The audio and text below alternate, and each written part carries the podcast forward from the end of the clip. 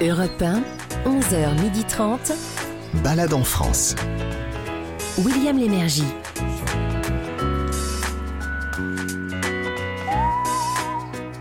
Madame, Monsieur, bonjour. Soyez les, les bienvenus sur Europe 1 à Balade en France. C'est cette émission, vous savez, on vous propose de visiter des, des sites euh, plus ou moins connus et qui méritent votre curiosité. Alors, parmi les baladins qui vont m'accompagner aujourd'hui, Gavin Clément et Ruiz, qui va vous dire tout le bien qu'il pense euh, de Rambouillet. Bonjour Gavin, pourquoi Bonjour Rambouillet bonjour à tous, et bien parce qu'on va aller découvrir la bergerie nationale. Après cela, direction la Haute-Savoie pour voir de près le travail de Fabrice Boisdard. C'est un ancien de chez Paul Bocuse. Il a créé un fumoir à l'ancienne, évidemment.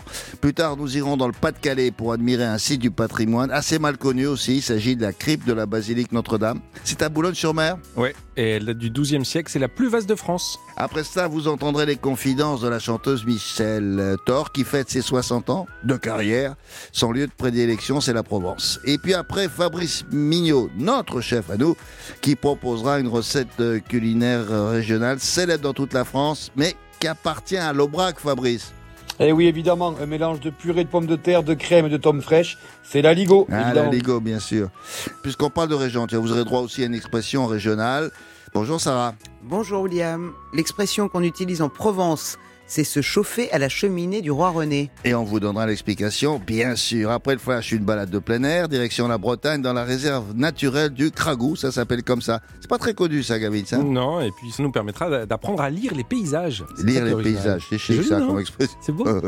Et puis on terminera avec une balade culturelle au musée Granet d'Aix-en-Provence. Et là, rebelote Sarah Doraguer pour Oui. accueillir euh, une exposition. Elle est exemplaire, celle-là, je trouve. Mais oui, plus d'une centaine d'œuvres qui y arrivent euh, euh, directement du Tate Museum de Londres. Ah, c'est chic. Et le peintre, c'est... David Hockney. Allez, on commence les balades, allons-y.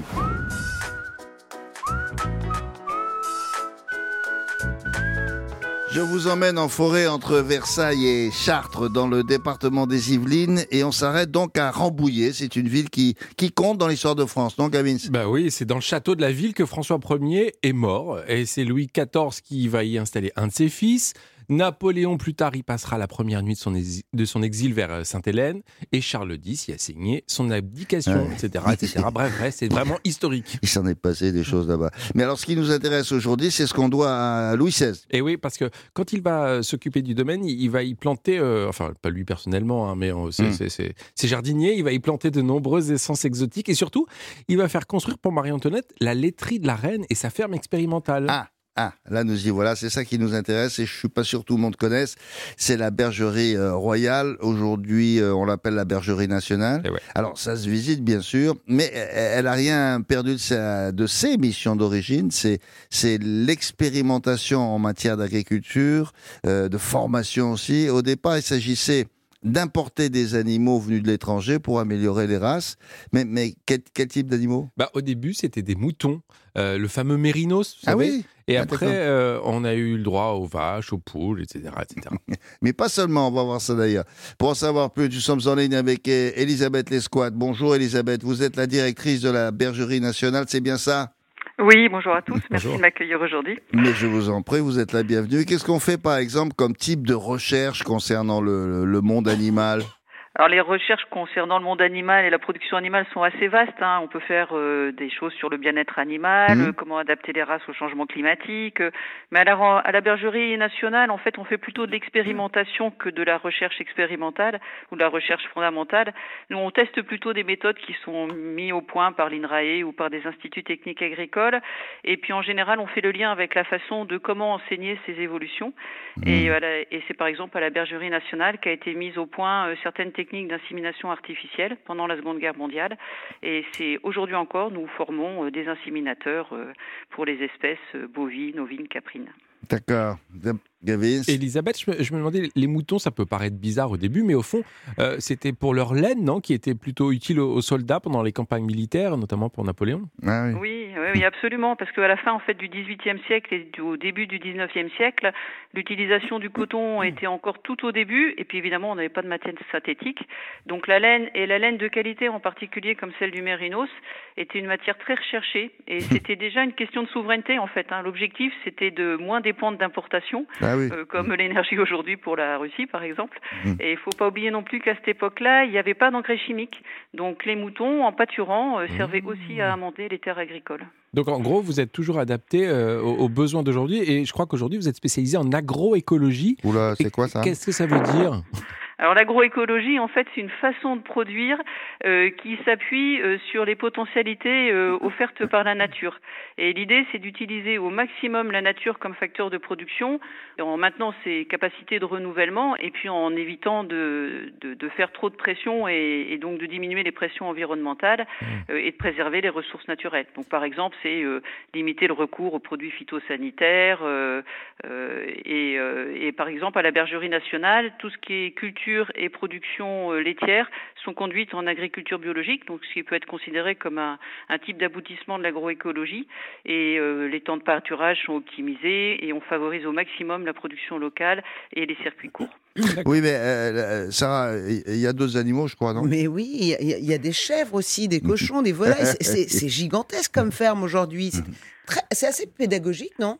Oui, alors en fait, en termes de ferme en- pour une ferme de, de, de l'Île-de-France, euh, c'est pas une très très grande ferme. hein. On a 70 vaches laitières, 400 brebis à peu près, une vingtaine de cochons, Déjà et pas puis mal. euh, Quand même. oui, 260 hectares euh, de pâture et puis de culture de céréales pour Madame nourrir euh, Lesquat, quand même, quand même. Oui, mais mais on a aussi, c'est vrai, hein, on a des chèvres, on a des ânes, on a des chevaux de trait, on a des volailles, on a des lapins, euh, parce que c'est une ferme pédagogique qui accueille plus de 110 000 visiteurs par an. Et donc ça fait partie en fait de notre mission de faire connaître l'agriculture et son lien à l'alimentation. Et euh, c'est aussi une façon de conserver et de favoriser les liens entre monde rural et monde urbain. Est-ce qu'on peut euh, entrer dans les laboratoires? Parce que avec vous, Elisabeth euh, Lescott, comme vous êtes la, la directrice de la bergerie nationale, on peut avoir un laisser-passer, non? Euh, alors si vous venez, on vous trouvera des clés pour rentrer dans un certain nombre de dans des laboratoires pas trop, mais par contre euh, on peut euh, visiter euh, la cour royale et son pigeonnier ou la cour Ah, impériale. je l'ai vu, le pigeonnier, là, il est magnifique, Voilà. dites donc. Ah, il est magnifique, ouais. Et Ah puis c'est, là, on a aussi une cour impériale puisque ça c'était construit sous Napoléon Ier et Napoléon III. Et là on a des bergeries qui se visitent et puis des grands choux Ah ouais. pilotis assez remarquables aussi. Ouais, ouais. Gavis? Pendant les vacances, justement, ça tombe bien hein, pour les, pour les On y vacances. est, là, ouais. Selon les horaires, on peut aussi assister aux, aux soins des animaux Oui, alors à 16h30 euh, il y a la traite des vaches et puis euh, 16h30. les, la- les- 16h30 tous les jours. Non, Tous les jours, on note, l'heure, on note, oui, oui. euh, William, c'est tout à l'heure. alors, euh, il y, a- il y a aussi 6h30 le matin, mais c'est un Non, peu- ah bah zut alors. Ah, là, ça, ça- ça. Moi, j'ai des trucs à faire à ce temps-là. Et Elisabeth, c'est- pardon, c'est quoi le coin câlin? Le coin câlin, en fait, c'est un enclos dans lequel il y a euh, des chèvres et des moutons, et les enfants peuvent rentrer dans l'enclos en accompagner leurs parents pour pouvoir les caresser. en fait, tout simplement. Ah bah voilà. Oh, c'est trop. Ah, ça, ça Alors, va te il plaire, paraît que bientôt, d'ailleurs, euh, on pourra faire une promenade en, en calèche dans le domaine. C'est pas mal, ça Qu'est-ce Oui, va... alors euh, les, les promenades en calèche, hein, c'est ils sont c'est des calèches de- d'une vingtaine de personnes qui sont tractées par nos chevaux de trait, des comtois, des percherons, des comme normands, et ça permet de découvrir en fait le domaine de chasse. Alors c'est le domaine de chasse où, où Louis XVI chassait, euh, et c'est pour ça entre autres Ah. qu'il avait acheté le domaine. Et en fait c'est un domaine c'est un domaine très particulier euh, où se côtoient des terres agricoles, des parcelles forestières, et puis des aménagements pour la chasse très spécifiques qu'on appelle des tirets pour la chasse aux faisans. Et comme c'est un domaine qui est préservé depuis la fin du XVIIIe siècle, il y a Mm. une biodiversité remarquable avec des espèces de papillons ou de chauves-souris Bah oui. qu'on ne trouve qu'à cet endroit-là dans les Yvelines. Bah oui, donc on a bien fait de venir là-bas parce que franchement, on savait que ça existait, mais ça mérite euh, un, un détour. C'est la bergerie royale aujourd'hui, la bergerie nationale, bien sûr, ça se visite et elle a rien perdu de ses missions d'origine. Voilà, le- l'expérimentation, etc. Au départ, il s'agissait d'importer des animaux. Bah, vous avez fait énormément de, de progrès. Merci beaucoup, Elisabeth. Euh, merci de la, de la petite visite. Je vous souhaite une bonne journée. Très bonne journée à vous tous, merci. Au revoir. Merci. Au revoir. D'autres infos, Gavin? Eh bien oui, William, la ferme de la bergerie est ouverte mercredi, samedi, dimanche de 14h à 17h. On n'a pas- on n'oublie pas, hein, 16h30 pour la, pour la traite. Et cela coûte 7 euros par adulte, 5 euros pour les enfants. Et c'est gratuit pour les moins de 3 ans. Alors sur place, on peut boire un café quand même. Oui, oui, il y a- bah, il y a le Mérinos Café, j'adore. Le Mérinos Café, le bien nommé. Sinon, vous avez aussi le, le Cheval Rouge, c'est à, à Rambouillet, c'est un restaurant qui fait bistrot à midi et resto le soir, avec euh, une petite cuisine de saison, une cuisine de marché. Et en semaine, formule à partir de 15 euros. Le- D'accord. Le Cheval Rouge. Partez en balade avec William Lémergie sur Europe 1. Et pour la balade régionale consacrée au savoir-faire, comme tous les dimanches 1, nous vous présentons un artisan qui est, qui est fier de ses produits euh, et de ses créations, et fier de ses méthodes, et il a raison. On part pour la Haute-Savoie, dans la station des Contamines Montjoie, où Fabrice Boisdard s'est installé, avec Mélanie, Mélanie c'est sa femme, pour découvrir un, un- un nouveau métier, salaisonnier. Il, il a été euh, longtemps collaborateur de chefs étoilés, comme, euh, comme Paul Bocuse ou Georges Blanc, s'il vous plaît. Et puis ensuite, il a ouvert un restaurant dans la station. Mais Gavin, il a continué à se perfectionner. Il n'arrête pas ce garçon. Exactement, il s'est formé au, au métier de salaisonnier, comme vous l'avez dit, c'est pas facile à dire. Et il a créé son propre fumoir à l'ancienne. Et d'ailleurs, son restaurant est très bien noté au passage dans le guide du routard. Ah, parce que vous vous, dire. Faites aussi, euh, vous mettez des étoiles, des notes. Alors, des- ah ben non, nous on met pas de notes. On me donne un commentaire euh, euh, écrit et c'est là où on essaie de faire passer tout notre, toute notre envie Ah, de vouloir vous emmener dans cette destination. Bon, d'accord. Alors nous sommes en ligne justement avec Fabrice Boisdard. Bonjour Fabrice. Bonjour. Bonjour. Alors, quand vous avez décidé de vous installer, euh, vous hésitiez ou alors euh, c'était évidemment la Haute-Savoie? Eh bien, évidemment, la Haute-Savoie, bien sûr, c'est mes racines. Ouais. Et puis, euh, on a une qualité de vie, qualité de vie extraordinaire ici. Oui, oui, c'est ce qu'on m'a dit. Euh, vous avez euh, un, un ou deux, deux restaurants, c'est ça? J'ai deux restaurants. J'ai un petit restaurant gastronomique et en dessous, on fait les spécialités savoyardes avec nos charcuteries. D'accord. Alors, expliquez-nous ça. Euh, pourquoi vous avez décidé de, de vous former au métier de salaisonnier et, et en quoi ça consiste? Parce que nous, on ne sait pas bien là. Oui, tout simplement, euh, avec ce qu'on trouvait sur le marché, j'ai trouvé qu'on avait quand même une grosse dérive euh, dans l'agroalimentaire. Et on a voulu se rapprocher un petit peu de, de nos producteurs et d'avoir un circuit court avec des cochons bien élevés. Quoi. des, co- des- des- des cochons polis qui disent bonjour, qui sont très bien Ouais, élevés. tout à fait. Moi, j'appelle ça des cochons gambadeurs. Vous Oui. savez, ils voient le soleil et ils sont autour des fermes. Voilà. Non, mais et quand, quand vous dites qu'il y avait des dérives sur le marché, c'est-à-dire qu'il y y avait des produits, des produits de la charcuterie que vous trouviez pas, pas très francs. Ouais, euh, c'est tout simplement l'agroalimentaire. Euh, On produit beaucoup avec des cochons qui sont élevés en batterie, comme malheureusement euh, partout dans le monde. Ouais. Et puis, euh, donc, là, on baisse en qualité euh, sur le produit et surtout pour le bien-être animal. Ouais, d'accord. Sarah? Oui, non, mais j'a- j'a- j'allais lui demander justement pourquoi des producteurs locaux vous vous fournissez chez eux. J'ai compris, maintenant c'est pour avoir des cochons bien élevés. Et d'ailleurs, sur votre site internet, euh, vous dites pour faire une charcuterie sans cochonnerie. Ça veut dire surtout pas de nitrite, c'est ça? Euh, si, en fait, une charcuterie sans cochonnerie, c'est-à-dire qu'on connaît déjà le produit de base, Hmm? donc euh, vous avez déjà quelque chose de qualité, et ensuite on a des, on remplace les nitrites par un traitement thermique, c'est-à-dire que nous allons Voilà, ouais. à basse température, Mhm. et ce qui nous permet d'avoir un développement bactérien bien moindre, et on met un tout petit peu de salpêtre qui se trouve naturellement dans les caves, et ça, ainsi on a une charcuterie de qualité avec très très peu de nitrites dedans et des nitrites naturels. Voilà. Ah, des nitrites naturels, je savais pas ça, moi. Ah oui. Qu'est-ce que vous faites dans votre fumoir là, à l'an- à l'ancienne? C'est quoi? Comment, comment on travaille ça? Alors, le fumoir à l'ancienne, c'est toute une histoire, c'est-à-dire que les, les agriculteurs chez nous, ils avaient une cheminée au milieu de leur, euh, de leur ferme avec euh, une pièce chauffée Ouais. à côté des tables. ouais. Et donc, cette, cette pièce chauffée, euh, c'était la seule de la maison. Et donc, ils pendaient toute leur charcuterie parce qu'ils n'avaient pas d'électricité à l'époque, forcément. Ouais. Donc la charcuterie, la salaison, les, les saucisses. Et euh, comme on faisait le feu dedans, bah, ça fumait naturellement tout l'hiver. Voilà. D'accord. On peut le visiter, votre fumoir, ou pas? Oui, bien sûr. C'est on a recréé le fumoir euh, artisanal dans, dans le- la petite boutique. Ah, d'accord. Voilà, on, on produit sur place. D'accord. Fabrice, j'ai vu aussi que vous produisiez des dios. Alors on dit dio, D-I-O-T-S Qu'est-ce Tout que c'est?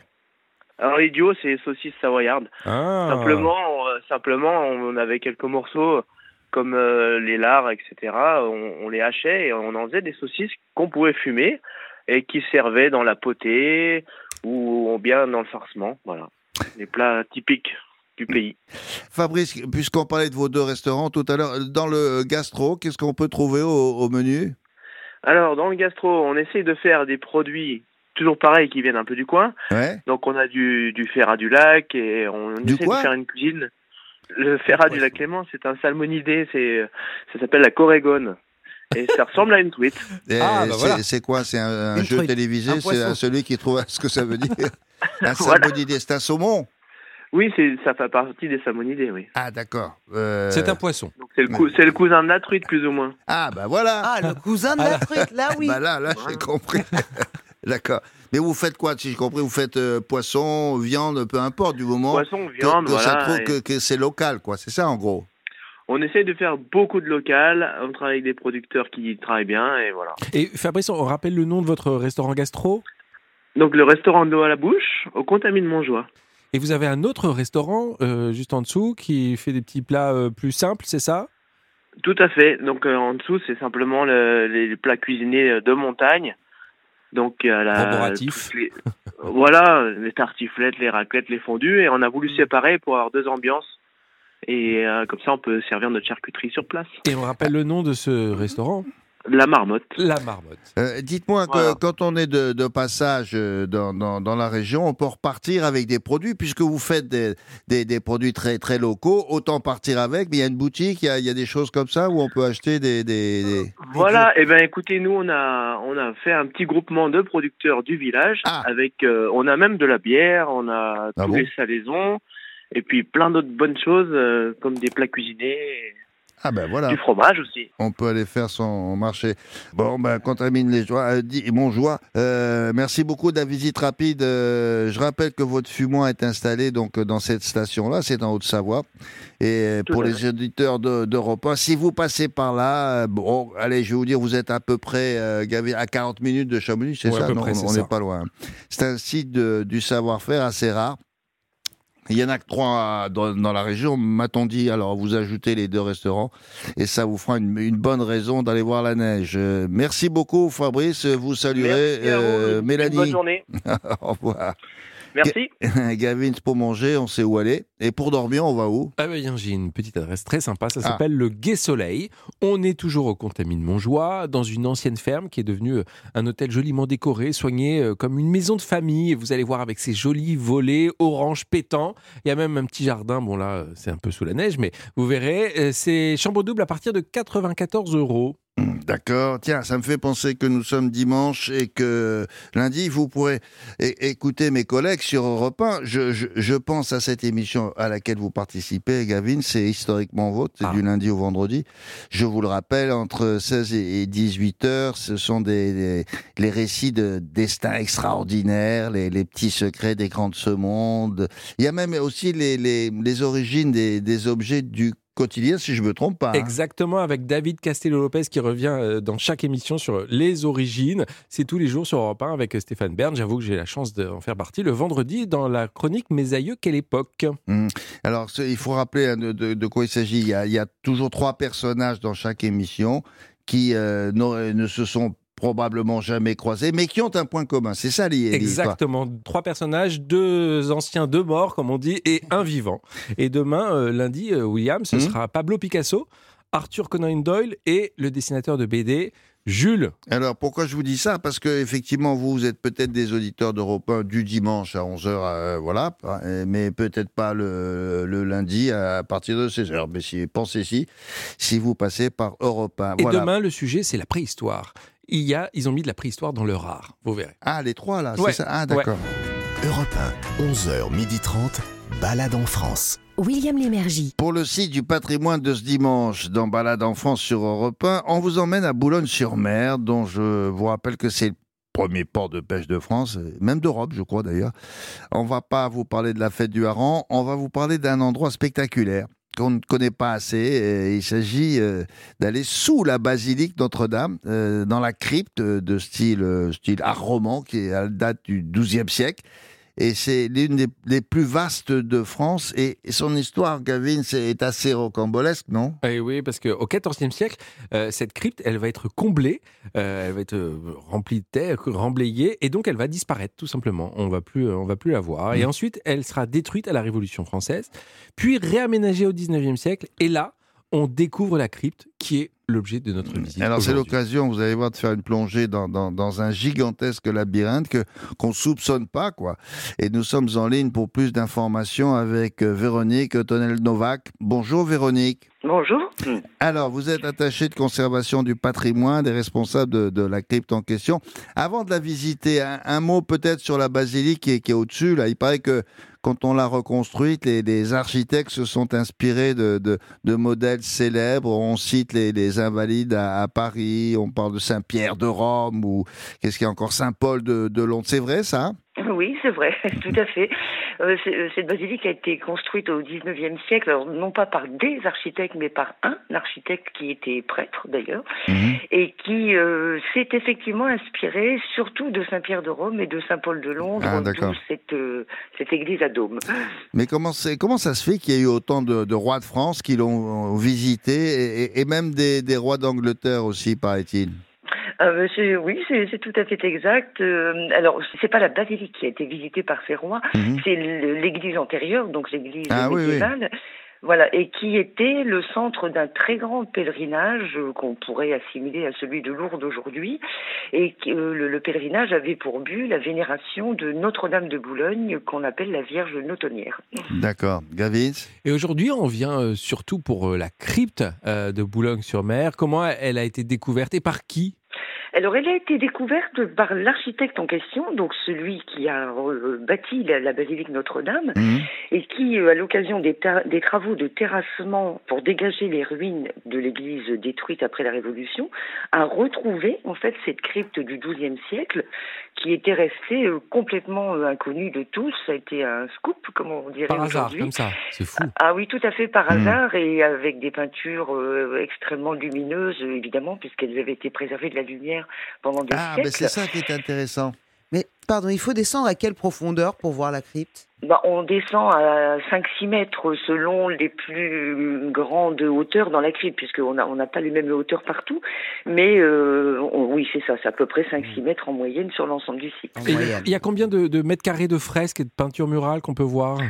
En plus de 4000 mètres carrés, Ah ouais. qui sont, alors, qui sont, il faut le dire, hein, ce sont euh, pour l'essentiel des peintures du 19e siècle, qui ont été commandées par l'architecte de la basilique, mais on sait que dessous, il y a des restes de peintures médiévales, mais dans une proportion qu'on ne connaît pas assez.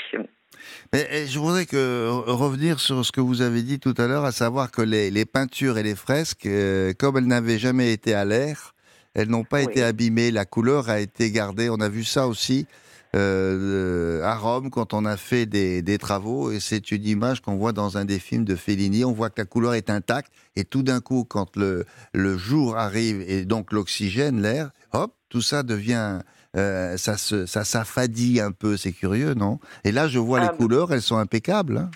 Alors, oui, euh, euh, il faut bien savoir que quand la crypte a été donc redécouverte avec ses peintures médiévales en, en état euh, magnifique, euh, l'erreur qui a été faite à l'époque, c'est de laisser l'espace ouvert Et oui, pendant un an. Et là, les fresques se sont effectivement effacées. Enfin, les effacé, couleurs se c'est sont incroyable. effacées. Voilà. Et c'est dommage. Ouais. C'est pour ça que dans les musées, quand ils présentent des dessins, Ouais. les dessins, on les présente, même quand c'est en pleine expo, on les présente trois semaines.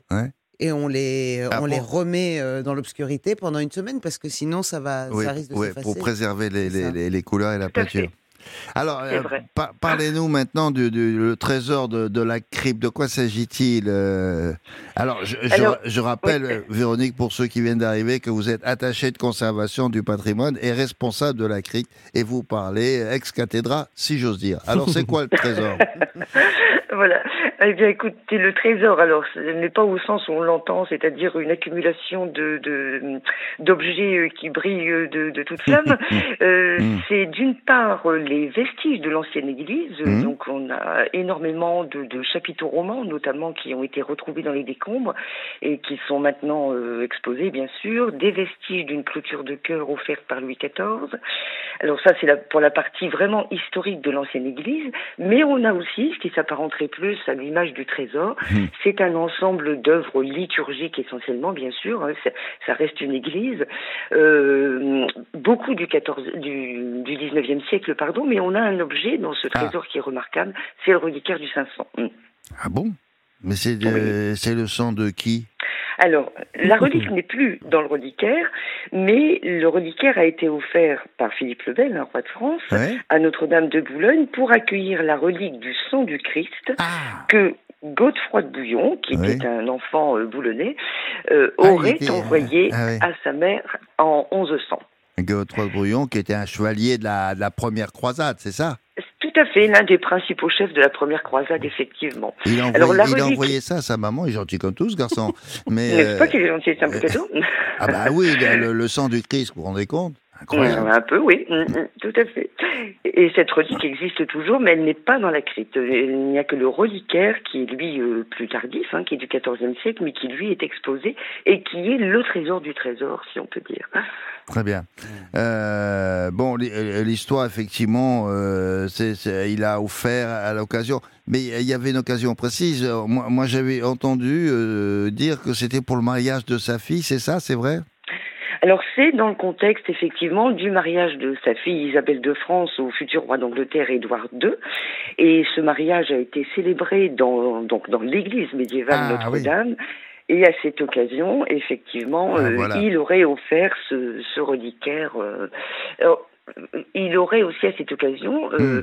Euh, eu l'idée de, de créer un pèlerinage en raccourci pour ne pas venir jusqu'à Boulogne-sur-Mer, et c'est l'origine de la création de Boulogne-Billancourt actuellement.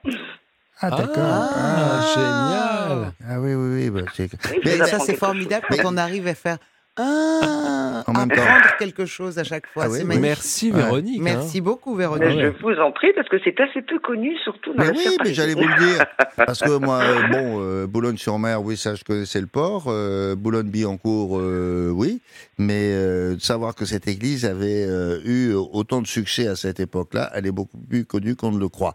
Bon, ben, c'est un objet unique. Moi, j'ai dit trésor, je- j'en ai fait un peu trop, peut-être, euh, trésor, mais enfin. Ah non, pas du tout, parce que c'est, enfin, c'est, c'est, plutôt pour l'image que ça reflète, si vous Oui, voulez, mais oui. il y a un véritable trésor. D'ailleurs, il y a une dénomination euh, qui est tout à fait, euh, comment dire, euh, officielle, et c'est un trésor d'art sacré, puisqu'il y a quand même énormément aussi d'objets en orfèvrerie qui brillent dans cette crypte. Mais nous, on, on, on y incorpore aussi tous ces vestiges de l'ancienne église qui sont, avec la crypte romane, les Hum, seuls euh, témoignages d'une église qui avait quand même été construite en 1100.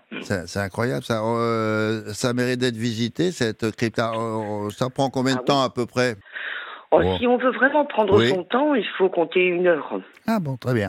Ouais, Parfait. Une heure, tout à fait. Merci beaucoup. Si vous passez par là, Madame, Monsieur, je rappelle, c'est la basilique Notre-Dame de Boulogne-sur-Mer. Ça se situe euh, une, une heure, une heure et demie à peu près de l'île. Exactement, c'est ça. Voilà. Merci beaucoup, Mm. euh, euh, Véronique. Euh, au Je revoir. vous en prie. Bonne Au revoir. journée. Au revoir. D'autres infos, Monsieur Gavin, pour les auditeurs d'Europe 1 qui souhaiteraient passer par là. Et ils ont raison, c'est ouvert tous les jours, sauf le lundi de 9h30 à 12h30 et de 14h à 17h30. Et à partir du 2 mai jusqu'au 30 septembre, ce sera ouvert de 9h30 à 18h et l'entrée coûte 6 euros, William. D'accord. Et vous avez une adresse pour euh, dîner, déjeuner, dormir éventuellement? Eh bien, euh, pour dormir, euh, je vais vous proposer les chambres d'hôtes, l'enclos de l'évêché, c'est pour rester dans le thème.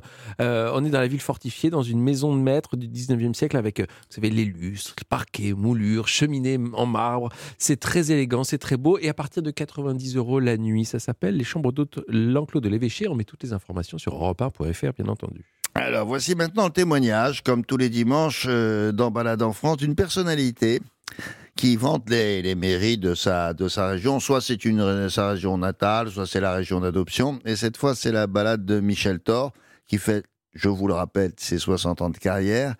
Euh, la région, c'est la Provence, qu'elle aime beaucoup, et le Luberon en particulier. Et Daniel Moreau s'entretient avec elle au micro d'Europe 1. Balade en France sur Europe 1.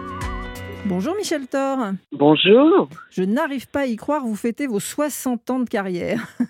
Et Bah, vous, écoutez, moi, moi pareil, hein, je crois. C'est vertigineux. 60 ans, j'en viens pas. et, euh, vous serez sur la scène des Folies Bergères le 29 octobre pour cet anniversaire et, euh, et vous faites un, un cadeau à tous ceux qui vous aiment, un magnifique coffret chez Universal, 22 albums et 465 titres. Parmi ces titres, une petite française née en Provence, puisque vous êtes née à. Pertuis dans le Vaucluse. Alors est-ce que vous pouvez Oui. nous parler de cette Provence de votre enfance Ben, moi, je vous parlerai du, du Luberon avec. euh, Voilà, c'est une destination touristique, mais euh, qu'est-ce que vous conseillez aux Oui. auditeurs pour sortir un petit peu des, des sentiers battus? On va dire, il y a des villages euh, ravissants comme Roussillon, par exemple. Complètement. Bah, Roussillon, bah oui, les ocres de Roussillon, euh, où toutes les maisons sont ocres, justement, puisqu'on se sert de cette terre qu'on appelle le Colorado provençal et qui est absolument, euh, c'est incroyable comme c'est beau, quoi.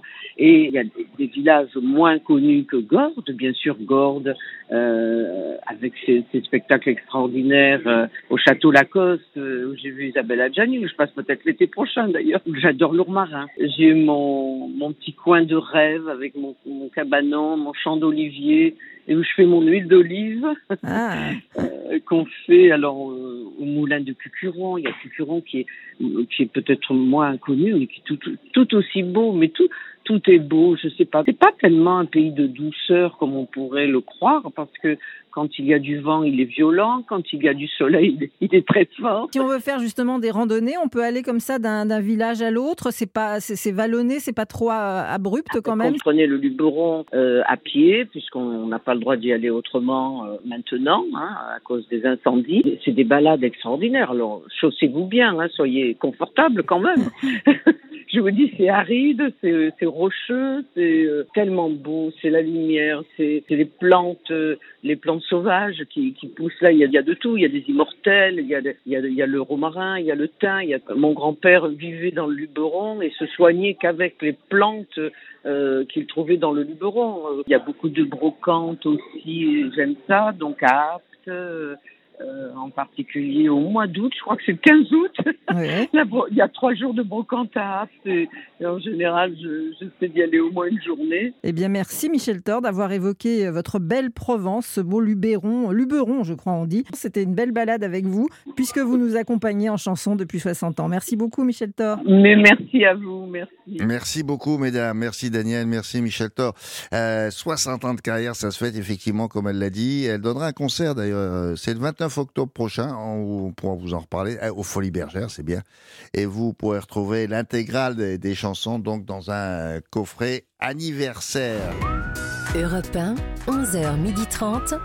Balade en France. William Lémergie. Alors voici la recette euh, régionale du dimanche dans cette émission. Aujourd'hui, c'est l'aligot euh, et qui répond à la définition de ça tient au corps. Hein.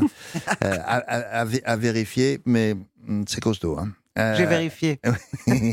mais avant ça, avec Sarah Doraghi, une expression qui vient de Provence. Alors l'expression, je vous la livre, ça s'appelle, euh, où on dit se chauffer à la cheminée du roi René. Qu'est-ce que ça veut dire? Puis euh, d'où ça vient précisément?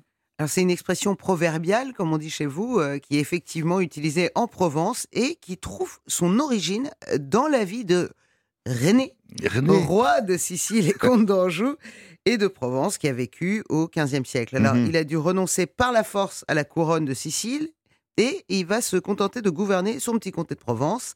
C'est là qu'il va commencer une vie assez paisible de, de retraité au Ouais. milieu de ses sujets. Ouais, ouais. Et en hiver, bah, comme beaucoup de gens d'un certain âge qui habitent la région, il se promenait avec ses administrés et se reposait dans les lieux là où, où était vraiment, c'était le plus ensoleillé Ouais. d'Aix-en-Provence euh, pour s'abriter du vent et du froid.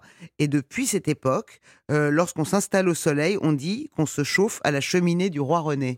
Et la cheminée de Reims, c'est le soleil, C'est le évidemment. soleil. C'est joli, voit- hein on- on- Oui, très. Elle est jolie, mon histoire. Oui, elle est très très belle. Bah, moi, j'aime bien quand vous me le dites et voilà, ça me touche et ça m'émeut. Elle est jolie ton histoire, Sarah. Je vous remercie. Mais vous savez, vous trouvez ça dans les, dans les romans de Pagnol?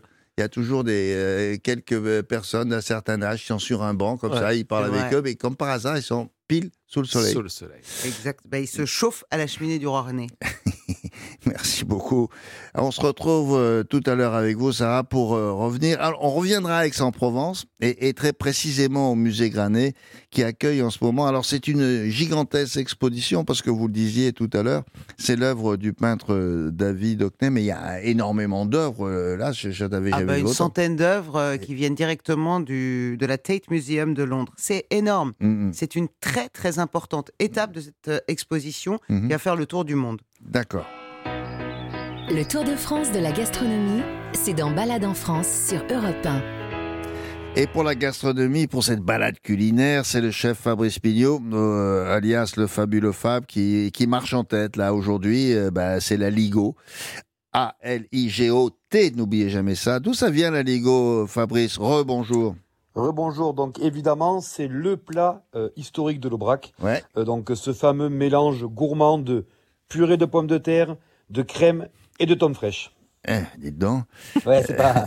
Chaque fois que Fabrice dit gourmand, je prends 3 Oui, kilos. non. mais C'est ça. c'est- gourmand, tu prends 3 kilos. Ouais, c'est ça. Rien que de le dire, tu prends 3 Oui, kilos. Et quand tu sors de table, tu sors, mais on te met dans un fauteuil roulant. parce que. mais d'où ça vient, cette spécialité-là? Alors, euh, bon, ben là, c'est vraiment un plat célèbre, donc il y a une vraie euh, et belle histoire. En fait, déjà, ce plat, il n'était pas euh, comme il est composé aujourd'hui. À l'époque, c'était une soupe à base de bouillon, de pain et de tomes fraîches. Bon. Elle était servie par les moines de l'Aubrac aux pèlerins qui traversaient les montagnes pour se rendre à Saint-Jacques-de-Compostelle. Ah, d'accord. Et en fait, le, le nom Aligo, Oui. il, vient, il vient de ça. Donc, c'était dans les monastères justement d'Aubrac. Quand les pèlerins de passage y frappaient aux portes, ils demandaient aliquid, aliquid, Aliquid, qui veut dire oui. aliquid, qui veut dire en latin vous avez quelque chose, sous-entendu à, à manger quoi. Ah, Et c'est ce d'accord. aliquid qui est devenu aligo. C'est bien ça, ça, ça fait chic ça de dire. Dites Ah, donc, euh, d'accord. Euh, et alors, a- a- après, comment ça se passe? Alors voilà, donc bon, ça c'est, on, on a posé les bases. Euh, évidemment, euh, quand les riches propriétaires de l'Aubrac euh, récupèrent donc les, les monastères, eux ils ont continué, ils ont continué à, à- à faire ça, la tradition d'accueillir Mhm, euh, les mhm. pèlerins. Et une année où il a manqué un peu de, de blé, ben, on a remplacé euh, le pain par de la pomme de terre et c'est devenu la ligo que l'on connaît aujourd'hui. Mais ça, c'est, un- est-ce qu'on peut considérer que c'est un, plat de fête ou euh, Ouais, oui, bah, plutôt ça Alors en fait, ce qui s'est passé, et vous en avez pas mal, vous à Paris, des restaurateurs aveyronnais. En fait, ce qui Ah s'est passé, c'est qu'il y a beaucoup de restaurateurs de la région euh, avec l'exode rural, ben, qui sont partis dans les grandes villes. Hmm. Et c'est vrai que c'est devenu un peu une espèce de show culinaire. euh, franchement, c'est peut-être le premier show culinaire d'ailleurs, où euh, dans des grands euh, chaudrons au milieu de la salle, on venait filer la ligo, euh, et qui est devenu quelque chose de très visuel. D'ailleurs, ce qu'on voit d'ailleurs dans beaucoup de restaurants aujourd'hui, euh, donc un peu de d'animation, quoi. En fait, euh, c'est eux qui ont montré à, que- Dubaï la, la, la direction, quoi. Ah, de ah faire ouais. du show culinaire comme ça. Choc culinaire, ça veut dire quoi? Parce que vous, on dit, vous dites filer la ligo, quoi Parce que Ben- on le, on le, comment, com- com- comment est-ce qu'on peut dire euh, en, en image quand on n'a pas Ouais, une caméra sous c'est qu'en fait le c'est le saveux mélange de pommes de terre et quand on y rajoute euh, du fromage à une température exacte et quand on lève et, et quand on remue cette préparation, Ouais. ben, elle va faire des grands fils comme ça qui Ah, peuvent monter jusqu'à plus d'un mètre. Hmm. Et on va et on appelle ça filer la ligo. Ah, C'est- comme euh, servir le thé à la menthe au Maroc. Vous voyez, c'est Ouais. chaud. Mm. Ça, vous montez le, Mm. vous voyez, vous montez votre main, vous la descendez. Mm, Et sincèrement, vous êtes dans un restaurant, vous voyez un mec au fond du restaurant en train de faire filer de- du fromage de un mètre, vous avez envie de le manger, quoi. comprends. Ben, ça fait partie de l'histoire de, de, de l'Aveyron. Vous avez raison avec tous ces, tous ces garçons, ces filles qui sont, qui sont partis, quoi, pour aller trouver du, du travail un, un peu plus au nord, quoi. Alors, c'est mais il y surtout- y a oui. une légende aussi qui, qui va Ah avec bah tout oui, ça. parce que là je vous ai raconté, on va dire un peu la vérité, mais évidemment derrière il y a de la légende qui, qui est mignonne aussi. hein. On raconte en fait que, que la Ligo serait née de la rencontre de trois évêques des diocèses de Rodez, Saint-Flour et Mende, Hmm. au croisement de ces trois départements. Hop, ils se sont réunis et d'après la légende, chacun avait amené un ingrédient, un la forme euh, de Rouergue, l'autre le pain et le dernier la crème, et c'est comme ça qu'est née la Ligo. Ah, d'accord. Ah, C'est ça qui est formidable dans cette émission. Hmm. C'est que c'est pas simplement, tu ne manges pas simplement, tu découvres l'histoire, c'est magnifique. ben non, Et non, puis, mais- après, tu peux briller dans les dîners mondains. Je veux ça, dire, il faut placer tout dire, ça. oui. Bah c'est pas facile de placer la Ligo Tu dans sais d'où ça vient, la Ligo? Oh, bah, Ça, c'est le 12e siècle, là, avec les montagnes et tout. euh, liquide. Compostelle. Enfin, voilà. Enfin, je- Oui, mais c'est pas pour autant qu'on va s'exonérer de la recette parce qu'on est un peu là pour ça La aussi. recette, Bon, la alors, recette, Oui, oui. la recette. Alors, Alors, la recette, c'est allons-y, Fabounet, allons-y. vous, vous allez voir sur le papier, enfin, ou à l'oral, elle paraît simple, mais moi qui aime bien en faire, elle n'est pas si simple que ça. Ça demande un petit coup de main quand même. Ah, Donc la, la base, très simple, on fait cuire des pommes de terre dans de l'eau, et moi, petite astuce, j'ajoute des gousses d'ail à l'intérieur, ce qui permet de les cuire en même temps que la pomme de terre et d'avoir quelque chose d'un peu moins fort que quand elles sont fraîches. Euh, à côté de ça, on prend de la, de la tome, donc du fromage, on le taille en fines euh, lamelles. On passe ces pommes de terre au moulin comme si on voulait faire une purée, et euh, on les met dans une casserole, on y ajoute de la crème. Jusque-là, Rien de compliqué, on vient simplement de faire une purée mousseline, Mmh. que personne s'excite. Mais c'est là où ça devient intéressant. C'est qu'il me faut avoir une température autour de 60 degrés. Je vais donc euh, pas trop chaud. Je vais mettre l'atome au fur et à mesure dans ma purée, je vais faire que mélanger. Évidemment, toujours dans le même sens, parce que si je tourne de sens, je casse le fil. Donc je tourne et c'est là où il faut avoir un peu de un peu l'habitude. Je Mm. euh, mets ma purée, je chauffe, je moins chauffe, je chauffe, je déchauffe et je fais filer. Et quand je vois que ça chauffe trop, je lève euh, ma mon fromage pour le faire aérer en fait et pour le faire refroidir. C'est pour ça qu'on lève comme ça. Et du coup, ça va me faire filer jusqu'à la bonne température et là on déguste directement. Et quand vous touillez comme ça, ça vous prend du temps ou euh, Ah, sincèrement, il faut au moins, je dirais, euh, si on le fait pour quatre personnes, comme Oui. ça, il faut au moins 25 minutes, Hein 20 minutes à tourner. hein. Non. Ah ouais, au moins 20 minutes à tourner. Si, si, si. Mais alors vous faites ça quoi avec une grande cuillère en bois? Ouais, voilà, une grande cuillère en bois, une casserole, je peux vous dire, après, vous arrêtez le coach sportif. Pas, pas besoin de sport, là. Là, vous faites ça, c'est bien. T'as des bras, t'as du t'as bras le bras droit. droit euh, plutôt costaud, non? Voilà. voilà, exactement. Bon, très bien. Et, et- oui, et là, la purée, elle se met à filer, quoi, à ce moment-là. C'est Ah oui, c'est prêt, c'est magnifique ce moment-là. Mais surtout, franchement, quand il fait froid, et ce qui est marrant aujourd'hui, c'est que même dans des, des grandes villes autour, donc comme Toulouse, ils le font un peu en street food, c'est-à-dire euh, à manger en, en marchant, quoi, en récup- et je trouve ça Ah super, parce qu'on peut manger de l'aligot euh, comme ça à côté des burgers et des kebabs et, et de tout ce qui est en street food, mais on- ils, ils font aussi l'aligot, et ça, je trouve ça génial. Ah, oui, quand même, au lieu, au, au lieu de manger un, un burger dans, dans, dans les rues, dans l'Aveyron, ouais, autant manger On peut manger les deux, non? Et oui, mais c'est beau, la, la Ah. tradition en street food, j'adore. Ah oui, d'accord. Bon, très bien. Merci beaucoup. hein, euh, Merci. euh, merci Fabrice pour cette, cette euh, régionale. On se donne rendez-vous la semaine prochaine à la même heure sur Europe 1. Euh, si vous, vous n'avez pas eu le temps de la, la noter, cette recette, vous la retrouvez bien sûr sur europe1.fr, comme dirait Gavin Clémenté Ruiz. Europe 1, 11h30. Balade en France. William Lémergie.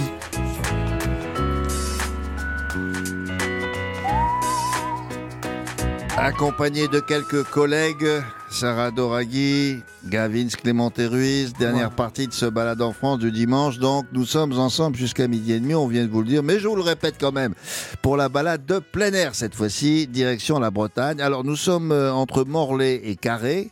Euh, Bretagne Nord, précisément dans la réserve naturelle du Cragou. Je ne sais pas si vous connaissez. Ça se trouve où, ça, Gavin? Eh bien, nous sommes dans le Finistère, William. Cette réserve est l'un des nombreux sites incontournables du géoparc d'Armorique. Qu'est-ce que c'est qu'un géoparc Ah ben, euh, c'est un espace protégé qui présente de nombreux attraits, surtout géologiques. Ah d'accord. Alors là, on va partir faire une, une randonnée. Alors, non, non pas avec un guide qui, qui connaît tous les monuments du coin, mais avec un guide, certes, mais qui connaît la nature du coin et, et qui vous aide, si j'ose dire. Alors, j'emploie ce mot-là, mais bon, qui, qui vous aide à lire le, le- le paysage. Et, et franchement, c'est pas toujours fréquent, ça. Bah non, c'est un guide qui connaît l'histoire de son territoire, l'histoire de sa terre, l'histoire de la géologie. C'est ça qui, qui nous a Mhm. plu aujourd'hui. Je ne vais pas vous dire qu'il connaît tous les oiseaux par leur prénom, mais presque. hein. Mhm. Et devant vous, vous avez un paysage unique. Imaginez, vous avez de la lande, vous avez de la tourbière. C'est souvent un peu moelleux. Euh, William, d'ailleurs, n'oubliez pas vos bottes pour euh, cette balade. Alors, j'ai des photos là. ben, Il y a toujours un petit, tout petit peu de brume. Je ne sais pas si c'est le syndicat d'initiative qui met ça, mais c'est très joli. c'est pas, c'est pas du, c'est pas fait à l'ordinateur. Hein. C'est, de la vraie brume Ah ouais? entre les landes, la tourbière. Mais, tout mais ça. la photo là, elle a été prise au petit matin. C'est ravissant. C'est C'était ce bien. matin, là, ce matin, Ah juste ouais, avant ouais. d'arriver. Alors c'est parti, allons-y. Nous sommes en ligne avec euh, Emmanuel Holder. Bonjour Emmanuel, il est conservateur des réserves des monts d'Arrée. Alors d'Arrée, ça s'écrit D apostrophe, A majuscule, 2 R et E. Bonjour re, euh, Emmanuel. Bonjour, euh, William. Alors depuis quand elle existe votre réserve de- du Cragou Voilà, ça fait depuis 1986 qu'il y a des bénévoles qui euh, ont protégé ces dernières landes contre l'enrésinement massif. Et puis depuis euh, 2008, euh, la région l'a classée réserve naturelle régionale. Et, et- et d'où ça vient ce nom, Cragou il a, il a une histoire euh, Ouais, ça veut dire rocher en grès justement, hein, donc puisqu'on parle du géoparc. Et donc Oui. euh, la réserve naturelle, elle est euh, à cheval sur la crête des monts d'Arrée et avec donc un versant nord et un versant sud. Et euh, sur les crêtes, dernier boisement, euh, je dirais originel euh, de Bretagne. Si vous y allez justement quand il y a de la brume, eh bien vous aurez l'impression de croiser Merlin l'Enchanteur ou la fée Oui, hein, il manque plus que lui là. Il manque plus que lui, voilà. voilà. Mais j'aime bien cette idée de bénévole. Ce sont des, des, des, des, des, des gens du- de, de la région qui se disent qu'il faut protéger ça, sinon on va se faire envahir, c'est ça? C'est ça, tout à fait ça. Et donc, euh, bah, ils se sont retrouvés dans l'association Bretagne Vivante, qui est donc la gestionnaire maintenant de, Ah oui, d'accord. de, ce, de ce superbe site. Voilà. C'était et puis en, en plus ils, ils en profitent pour euh, pour développer euh, cette idée, c'est me- mettre en avant le patrimoine, c'est-à-dire pas le patrimoine que l'on construit, mais le patrimoine que, que- qui, est constitué par cette terre-là qui est qui est particulière quand même. Ah bah tout à fait, puisque c'est euh, la lande, hein, sans l'activité de l'homme, finalement, elle euh, se boiserait tout doucement et se transformer en forêt. Alors on n'a rien contre la forêt, bien entendu, mais la lande, il faut la conserver. Et pour la conserver, soit on fauche quand un tracteur peut y aller, ou soit on met en place euh, du pâturage. C'est ce que nous faisons nous en régie. Hein. Donc là, mes collègues, ils sont partis ce matin ouais. s'occuper des animaux, des vaches nantaises, des bretonnes pinoires et des poneys d'Artmoor, qui entretiennent ces landes pour euh, limiter l'invasion Ah, par ouais. les arbres. Ah mais je savais pas qu'il y avait un zoo euh, qui était là, qui faisait. euh, Mais en plein air. A- une ferme, une ferme, une ferme. Il y a une ferme et, et- et d'autres, ils ils appartiennent à la même bande. Ils sont là pour entretenir. Hein. Euh, Tout à Ga- fait. Gavins. Emmanuel, alors, on est en Bretagne et souvent la Bretagne, on imagine euh, le bord de mer, mais là, on est à l'intérieur des terres. C'est ça qui est original et qui change un petit peu. Le paysage est complètement différent du bord de mer et de l'intérieur des terres? Alors, euh, on trouve aussi des landes sur le littoral, mais là, ouais, c'est des landes des vrais, des qui sentent bon sous les bras, et donc euh, c'est un peu différent. On est dans l'argoite, hein, alors que bah, le bord de la mer, c'est l'Armor. Mais ça ressemble à quoi ce paysage alors?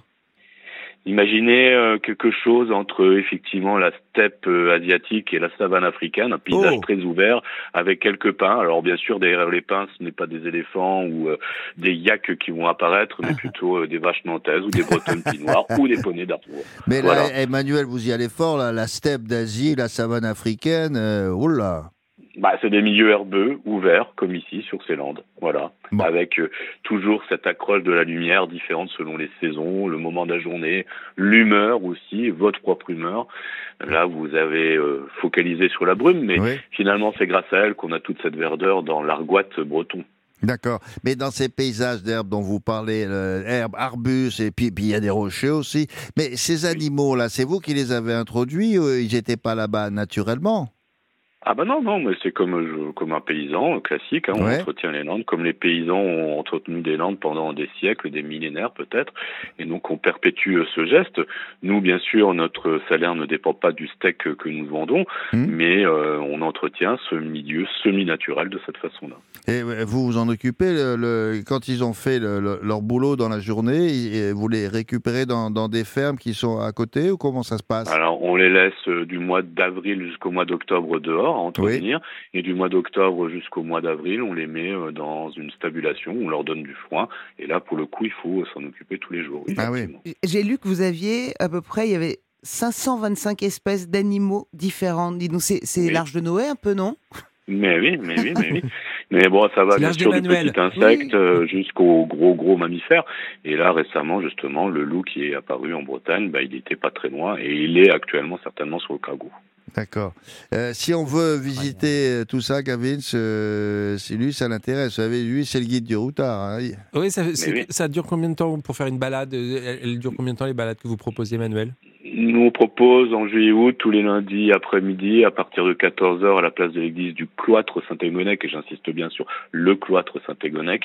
Eh bien, on part pour deux heures de balade. euh, voilà, ceux qui veulent. Mhm. Et c'est accessible euh, à, à tout le monde. On peut- la famille peut Oui, venir. ah oui, oui. C'est oui, pas, pas un parcours du combattant, ça va. C'est euh, c'est assez tranquille. Non. Bon, Oui, pour cette balade-là, euh, tout le monde peut venir. parfait. Bon, merci beaucoup, Emmanuel. Je rappelle qu'il s'agit de la réserve naturelle du Cragou entre Morlaix et Carré dans le Finistère. Euh, je vous souhaite une bonne journée. Au revoir. Merci vous aussi. Au revoir. Au revoir. Gavitz, d'autres infos pour cette visite? Eh bien oui, on va appeler euh, l'association Bretagne Vivante dont dépend euh, Emmanuel pour réserver sa visite. On met toutes les informations sur europe1.fr et ça coûte 5 euros pour faire une balade. Et une adresse pour manger? Oui, toujours, toujours. Eh ben, et on est en Bretagne, hein. donc, donc, donc, Bretagne? Crêperie. Ouais, on va aller à Saint-Égonec, la crêperie Stéréden. J'ai appris un autre mot, Stéréden. Ça Ça veut dire... étoile en breton. Eh, eh, eh, on apprend plein de choses dans cette émission. Étoile. Étoile, Stéréden. Euh, Saint-Égonec, des crêpes 100% blé noir, bien entendu. Alors, je vous ai pris, William, euh, Mm. la Saint-Égonec. C'est quoi? Alors, c'est tomates, oignons, cuisinés, maison, chambon, fromage, pointe de curry. Pas mal. Pas ça. mal, pas- La Sarah- de curry, c'est original. Sarah, je, je- je t'ai pris l'interdite. Oh Hein? Ah, ça, ça Mais c'est quoi celle-là? C'est Toi, tu me connais. Hein. caramel et chocolat maison. Mhm. Mmh, la va crêperie vous- Stéréden. Franchement, il va vous en piquer un peu s'il y a du chocolat. La culture, toutes les cultures, sont dans Balade en France sur Europe 1. Mais oui, mademoiselle, c'est sur Europe 1 et c'est toutes les cultures, vous avez raison. C'est une balade euh, remarquable cette fois-ci dans un musée qui a, qui a toujours, à mon avis, une très très belle programmation. C'est le musée Granet d'Aix-en-Provence. Alors pourquoi exceptionnel, Sarah? Eh bien, parce qu'il présente plus d'une centaine Hmm. d'œuvres euh, de euh, l'artiste David Hockney, qui euh, proviennent de la collection du célèbre Tate Museum de Londres. Vous avez vu, je parle de Londres, Ouais, je commence à avoir un accent. Ouais. Donc David Hockney, c'est l'un des artistes contemporains les plus connus au monde, le plus cher aussi. Il est né anglais en 1937 à Bradford Hmm. Et il découvre la peinture tout jeune et il est particulièrement doué. Alors il sait tout faire, hein. c'est un portraitiste, un paysagiste, Hmm. très bon dessinateur, il est aussi graveur, décorateur et photographe. Il a notamment Oh, je crois qu'il a toute la palette, beaucoup, lui. hein. beaucoup photographié. Paris dans Mm. sa jeunesse. Et évidemment, c'est un amoureux euh, et un ami de la France qui ne l'est pas. Et euh, puisqu'il vit et travaille dans le pays d'Auge, Ah oui, près de chez vous, n'est-ce Voilà pas bien. Voilà, depuis 2019, après avoir beaucoup peint dans le sud du pays. Mais euh, pour ceux qui connaissent pas, comment est-ce qu'on pourrait, je sais pas, euh, définir une œuvre de David Hockney si, si on n'en a jamais vu? Alors, on- évidemment, bah, on va reconnaître son, son œuvre euh, à son dessin qui est très pur, très coloré, à ses choix aussi euh, originaux du, du décor à peindre. Mhm. Euh, il a un grand goût aussi, euh, de, une passion pour la nature. Mhm. Euh, ce peintre dit qu'on ne doit d'ailleurs pas rester immobile face à une œuvre, la sienne ou celle des autres. Pour lui, on ne reste pas immobile devant une œuvre. Une œuvre réussie, c'est quand on arrive à s'y promener, à y découvrir éventuellement et croiser des personnages. Et lui, évidemment, le réussit très très bien puisqu'il est devenu célèbre pour avoir représenté ses proches dans des positions un peu nonchalantes comme ça, et puis célèbre aussi pour euh, avoir, Ah oui. Avoir énormément de piscines. oui, mais il habitait dans le sud. Alors là, peut-être dans le pays d'eau, je l'en trouverai un peu moins. Ça, c'est sûr. Alors, pour en savoir euh, un peu plus désormais, nous sommes en ligne avec le directeur du musée Granet qui s'est égaré. Ça y est. Bonjour Bruno Lévy. Bonjour à vous. Ça va? Très bien, Bon, vous avez réussi à vous garer? Tout va bien. C'est un magnifique. Alors, vous accueillez euh, cette collection qui vient du Tate Museum, comme l'a dit Sarah il y a un instant. Mais euh, c'est pas un hasard si vous, vous la- vous l'accueillez, parce qu'il y a un lien euh, fort entre David Hockney et, et la Provence, non? Oui, alors d'abord, il a travaillé un certain nombre d'années en venant régulièrement euh, du côté de Saint-Tropez, pas tout à fait à Saint-Tropez, mais sur les hauteurs, au Mhm. bord d'une piscine notamment. Et on pense souvent aux piscines de Los Angeles, et évidemment, on a raison parce qu'il en a peint beaucoup là-bas. Mais en réalité, il y en a aussi qui appartiennent à cette période justement où il est dans le midi de la France. Donc les lumières de Los Angeles et puis, et puis parfois aussi de, de Saint-Tropez peuvent se, se retrouver. Oui, et puis il y a toujours un ou deux personnages à côté de, de- de la piscine. Alors, ils sont pas forcément en maillot de bain, euh, certains sont habillés, c'est assez original et de toute façon très coloré. Euh, c'est une exposition très complète parce que on on passe en revue toutes les périodes qui comptent dans son œuvre, non? C'est l'avantage de cette exposition qui est donc rétrospective, c'est-à-dire qu'on part des années 50, Mmh. le tout début de sa carrière, et on arrive jusqu'à aujourd'hui, sauf la, la période normande dont vous parliez tout à l'heure, mais qui n'est pas encore présente dans les collections de la Tate.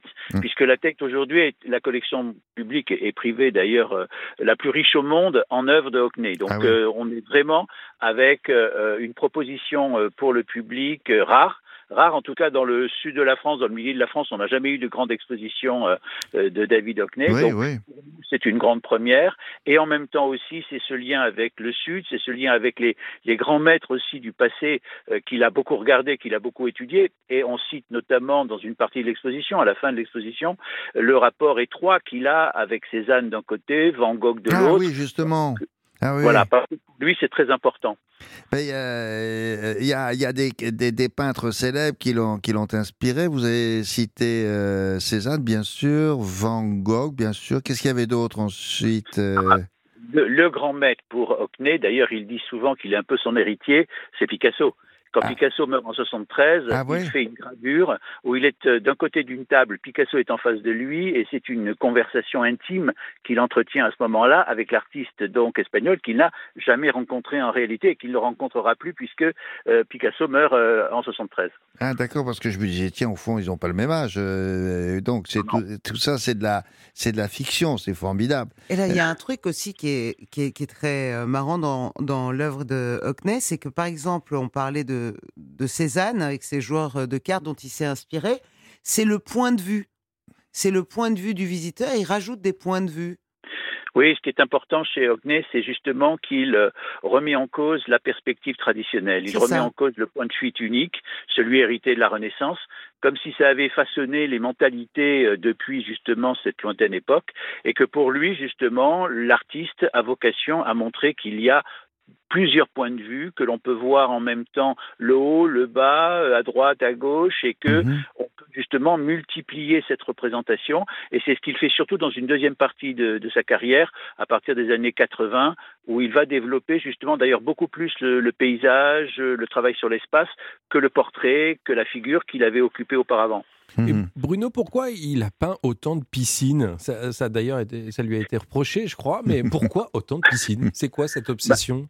Ben, c'est- c'est un peu le choc que le, le jeune Anglais aura lorsque la première fois, c'est en 61, il arrive aux États-Unis et il va voir notamment d'avion euh, des tas de petits haricots bleus, des petits rectangles Ouais. bleus et ça va attirer son attention et puis ensuite il va trouver ce mode de vie à, à l'américaine tellement plus amusant et tellement plus intéressant que ce qu'il a connu dans l'Angleterre du Nord de sa jeunesse et même à Londres quand il, a- il était à la Royal Academy euh, qu'à ce moment-là, évidemment, il va être fasciné par cette thématique qui va lui permettre à la fois de travailler, bien sûr, sur l'architecture. On représente des bouts de villa à l'américaine, mais aussi euh, la piscine et surtout l'eau. Parce que le thème de l'eau est un thème majeur de cette période, euh, fin des années 60. Et là, il va beaucoup faire non seulement des piscines, mais par exemple des douches. Et on a des scènes de douches euh, dans le- notre exposition parce que le ruissellement de l'eau, le jaillissement de l'eau euh, sont des, des, des, des modes de représentation qui l'intéressent parce que justement c'est difficile à représenter euh, l'eau en mouvement. Il y, a, il y a deux choses dans ce que vous venez de dire qui- vont intéresser. C'est vrai que quand on est en avion, quand on survole cette région-là, euh, aux Ouais. États-Unis, on voit des flaques d'eau en bas. Et ce sont autant de piscines. Et, et en forme de haricots. Des avez- haricots, oui, des ça, haricots. oui, Et puis ensuite, il est, il est, il est très étonné lui-même par l'architecture le- locale. Et c'est vrai que dans les années 60, c'était spectaculaire cette architecture. C'est un homme qui est très moderne. Moi, j'ai l'impression qu'il est moderne, mais il est moderne tout le temps, même quand il vieillit. Parce que là, il, a, Ah oui. il, il dessine, on, on m'a dit, avec son, avec son téléphone, il peint avec sa tablette. euh, Il n'y en a pas beaucoup qui font ça. euh. Non, pas de cette génération en tout cas, puisqu'il Oui. a eu 85 ans en juillet dernier. Oui. Donc effectivement, c'est quelqu'un qui travaille beaucoup avec euh, tout ce qui lui passe entre les mains. En réalité, c'est ça. C'est cette euh, curiosité, cette avidité de- d'explorer. Euh, Il avait exploré auparavant ce que ses prédécesseurs peintres avaient utilisé, des lentilles, des miroirs. Il a même écrit un livre qui s'appelle Savoir secret. Donc il est remonté dans le temps et à son époque, quand il y a eu de nouveaux moyens d'expression, il n'a jamais hésité à plonger dedans, à les essayer. Et notamment aujourd'hui, c'est surtout l'iPad qui a remplacé en Ah oui, grande c'est partie ça. son carnet de croquis. Ouais, son carnet de croquis, c'est vrai. Nous sommes là, de- toujours en, conversation avec euh, Bruno est le, le- le- le conservateur, euh, mais euh, ça a été di- difficile pour, pour arriver à, à- à faire venir cette, cette exposition gigantesque au musée Granet. Ce qui a été difficile, c'était la période, puisque ça fait pratiquement cinq ans maintenant que l'on a commencé euh, nos discussions avec euh, la Tate et que euh, nous avons eu deux années de Covid et que donc Ah oui. l'exposition qui était prévue en 2021 pendant l'été a été reportée donc début 2023 dans le cadre donc d'une itinérance de cette exposition qui est d'abord passée par Bruxelles, ensuite Vienne en Autriche et puis Lucerne en Suisse et Aix-en-Provence maintenant. Très bien. Mer- Merci beaucoup, euh, Bruno. Je vous souhaite une excellente journée et à bientôt chez vous au musée Granet. Avec Oh, grand plaisir. euh, autre chose, Sarah? Oui, ah, donc euh, je vous rappelle qu'il Oui. s'agit de l'exposition David Hockney au musée Granet euh, à Aix-en-Provence à partir de la collection du Tate Museum de Londres. Et cette exposition a lieu jusqu'au 28 mai prochain. Toutes les informations sur notre site europe1.fr. Alors, puisqu'on parle de, culture, dans cette émission-là, mais pas seulement sur Europe 1, vous allez voir, il y a l'émission de, de référence sur les médias. C'est Culture Média, comme le nom l'indique. Alors, je vous rappelle que c'est du lundi au vendredi, de 9 à 11 heures, et Philippe Vandel, qui est le maître d'œuvre, et ses chroniqueurs qui décortiquent chaque jour l'actualité des médias et l'actualité culturelle. Voilà, demain, euh, par exemple, lundi, ils recevront euh, Jacques Weber, qui est actuellement en tournée. Oui, il tourne, Jacques, là, avec euh, Ranger. C'est un, un, comment vous dire, un seul en scène. euh, qui été écrit spécialement pour lui, dans lequel il incarne un homme qui, comme le nom l'indique dans le titre de, cette pièce, qui s'apprête à mettre de l'ordre, ranger donc, de mettre de l'ordre dans sa vie avant de, de la quitter pour de bon. Voilà, pour euh, ceux qui n'auraient pas tout suivi, qui ont sûrement une excellente excuse, voici maintenant le récapitulatif des balades de ce dimanche 26 février. Et on commence par vous, Gavin. Eh bien oui, dans Balade en France, William, on a parlé de Rambouillet. C'était dans les Yvelines. On a découvert la bergerie nationale qui a été initiée en son temps par Louis XVI. À En- visiter impérativement. Exactement, pour voir euh, notamment le mérinos, hein, n'oubliez pas. Ben oui, le fameux mérinos qui a été importé. et l'insémination artificielle qui a été en l'occurrence créée ici. Dans le Pas-de-Calais, à Boulogne-sur-Mer, nous avons visité la crypte romane. En Haute-Savoie, au Contamine Montjoie, on a appris l'art de la salaison. C'était Avec, avec fumoir. hein, Exactement, et avec Fabrice Boidard qui l'initie. Et enfin, on a fini dans le Finistère, dans la réserve du Cragou, Mm. pour une balade paysagère. Euh, dans les tourbières et, Et la lande. Et la lande, la lande. Euh, merci à, à Michel Thor aussi, qui était tout à l'heure au micro de Europe 1 de Daniel Moreau, euh, et qui nous a présenté son luberon. Merci au chef Fabrice Pignot, qui nous a donné la recette de la ligo. Et puis enfin, avec Sarah Doraghi, nous avons parlé d'une expression provençale, se chauffer à la cheminée du roi René. Ça veut dire se chauffer au soleil, quoi. Et puis on a découvert l'exposition consacrée à David Hockney au musée. au musée Gr- Granier. Non, non, ça n'a rien à voir. Granite. Qu'est-ce que c'est que cette voix Le musée Granet d'Aix-en-Provence. Merci aussi à Marise Jacquet, à Christophe Pierrot et à Inès Aron. Rendez-vous dimanche prochain à 11h pour cette nouvelle euh, balade à travers la France, sur Europe 1 évidemment. En attendant, nous vous souhaitons un bon dimanche et une bonne semaine. Balade en France sur Europe 1.